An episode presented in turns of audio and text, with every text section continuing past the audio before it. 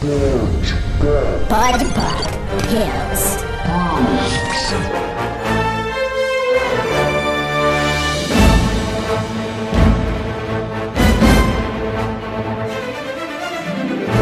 Olá, gente, meu nome é Igor, tá começando mais um Pod Pop Pills. Oi, gente, eu sou o Glaber e o assunto agora é X-Men, caralho. Fazendo um remember aqui, de, no nosso primeiro podcast foi sobre X-Men. Que nostalgia. Podcast hashtag 1, agora podcast Pod Pop Pills, falando sobre o que a Marvel pode fazer para ajudar a franquia X-Men no cinema, agora que a Fox é da Disney. Antes de começar, nossos recadinhos lá, rapidinho. recadinhos bem rápidos. E-mail contato arroba podpop.com.br Meu Deus, que dicção. Nosso Instagram é com trechos dos podcasts, conteúdo original, trechos de tudo, de todos. É arroba Instagram. É...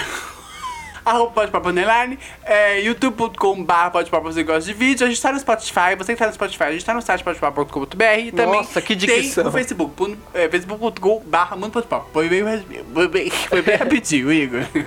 É isso, então vamos lá. X-Men!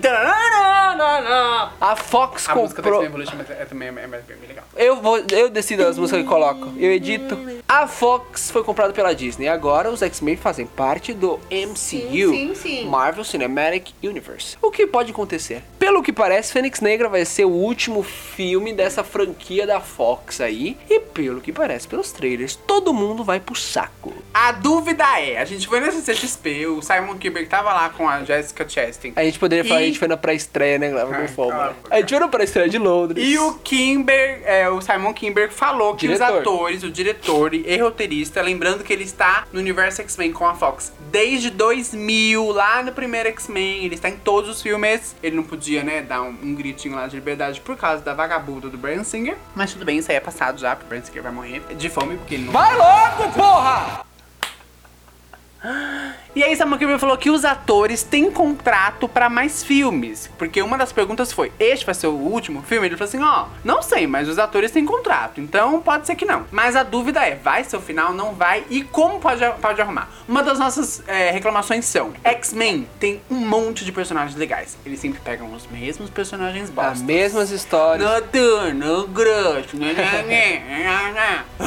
Mesmas histórias mesmas também. histórias. Ah, é a, é Fênix. Negra, Apocalipse. É o Magneto. Negra, é o Apocalipse. Magneto se rebela. Gente, vamos lá beber da fonte de X-Men Evolution, do X-Men dos anos 90. Eles têm tantas aventuras legais Então, pequenas. Eu acho que na Marvel, isso que eles sabem fazer muito bem é contar histórias que são muito desconhecidas, né, do público. Uhum. Por exemplo, ninguém, mano, dois anos atrás ninguém sabia o que era Skrull, ninguém sabia o que era Capitã Marvel. Eles conseguem pegar essas histórias que ninguém Mas conhece lá do B, C, D, né, até. e introduzir, exatamente. Agora com os direitos de X-Men, direitos de Quarteto Fantástico, eles podem também juntar, fazer X-Men versus Vingadores. Dá pra fazer um monte de coisa se, se eles quiserem, né? Mas, Igor, o que, que o Marvel Studios pode fazer pra que X-Men atinja o seu real potencial no cinema? Porque a gente sabe que tem potencial, Igor. A gente tem vários heróis. Conta pra gente. Eu acho que a primeira coisa é eles pegarem o filme do X-Men e fazer um filme pequeno. Parar de fazer filme grande, porque todo filme é grande. Aí Apocalipse, aí Apocalipse chupa a rola da areia. Aí e, e Fênix Negra, Fênix E Negra. ele faz é- vários looks diferenciados para os, os cavaleiros do Mano, do o cavaleiro dele, o qual,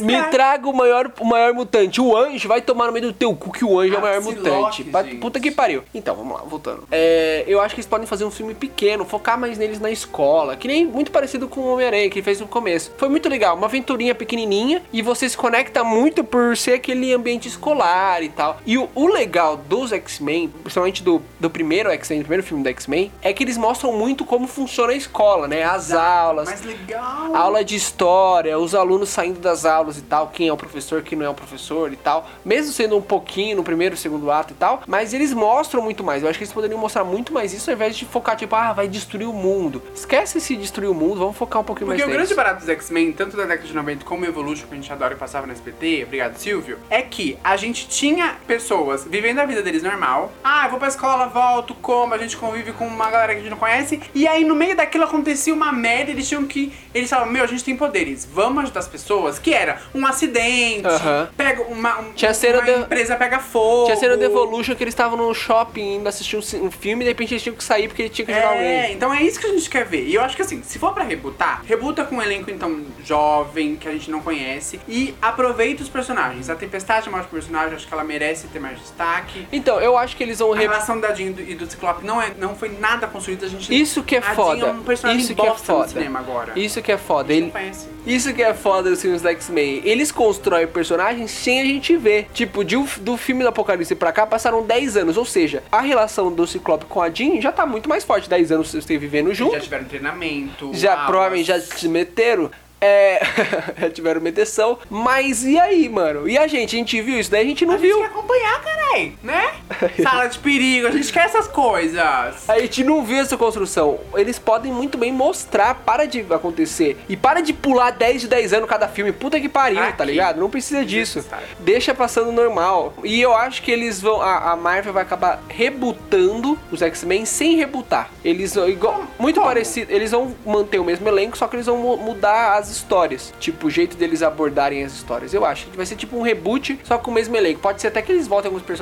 Se, se eles criarem outras linhas temporais, eles podem até voltar com outros personagens. Com a Mística, que vai provavelmente morrer, porque aparece no trailer morrendo. Então pode ser que volte, não sei. O Kevin Feige já falou que Ultimato vai ser um divisor de águas pro MCU. Talvez a gente possa ter um pequeno vislumbre do que vai acontecer com o X-Men no sentido de, ah, viajamos no tempo, mexemos tudo com a- mexemos em tudo, então as coisas ficaram diferentes. Isso pode ser uma solução? Pode, mas eu acho que é mais a cara da Marvel, pra ela ter o controle total, ela rebutar mesmo, escalar elenco novo. Mas o elenco é muito bom, velho. Então, mas onde você vai achar? caro, Igor, onde você vai achar uma Cavoy faz Pensa. Pra Marvel nada é caro, você. Igor, é caro sim. Eles pagam 100 milhões por filme do, do Robert Downey Jr. O Robert Downey Jr. fez 6 minutos, 10 minutos de Por que, filme que do... você acha que ele vai morrer? Ele falou Atuantes. que ele tem intenção de continuar fazendo projetos ainda pra, pra Marvel. E eu não duvido a Marvel continuar fazendo projeto com ele. Porque o cara vende. O cara aparece lá e vende. E a maioria das pessoas que vai assistir X-Men agora gosta. Eu, eu vou Desse falar. elenco. Eu, particularmente, eu assisti o, o Primeira Classe, né? Lembra que a gente assistiu na, na surpresa. aquele filme. Que bosta, vai ser um lixo, né? A gente achou que ia ser uma bosta.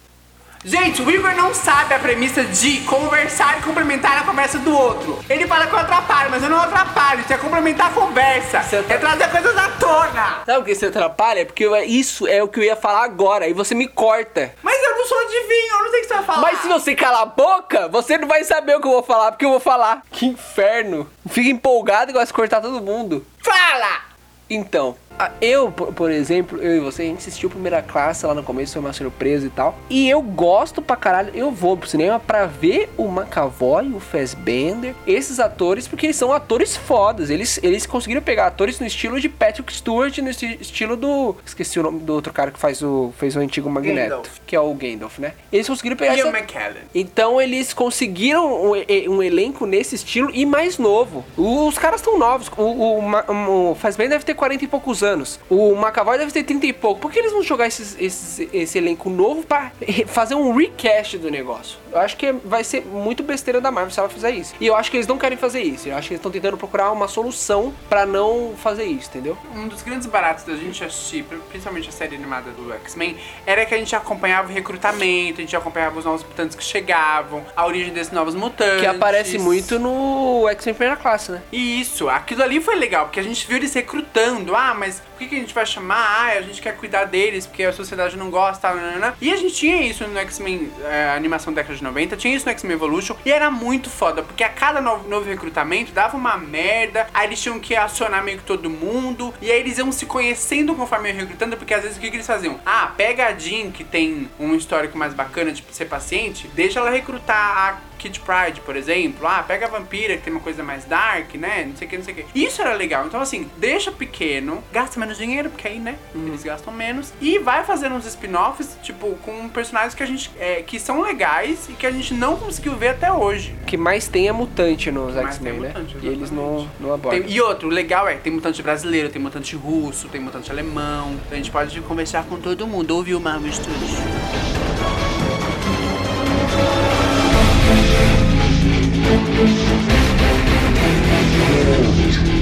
Bud Hills. Bye.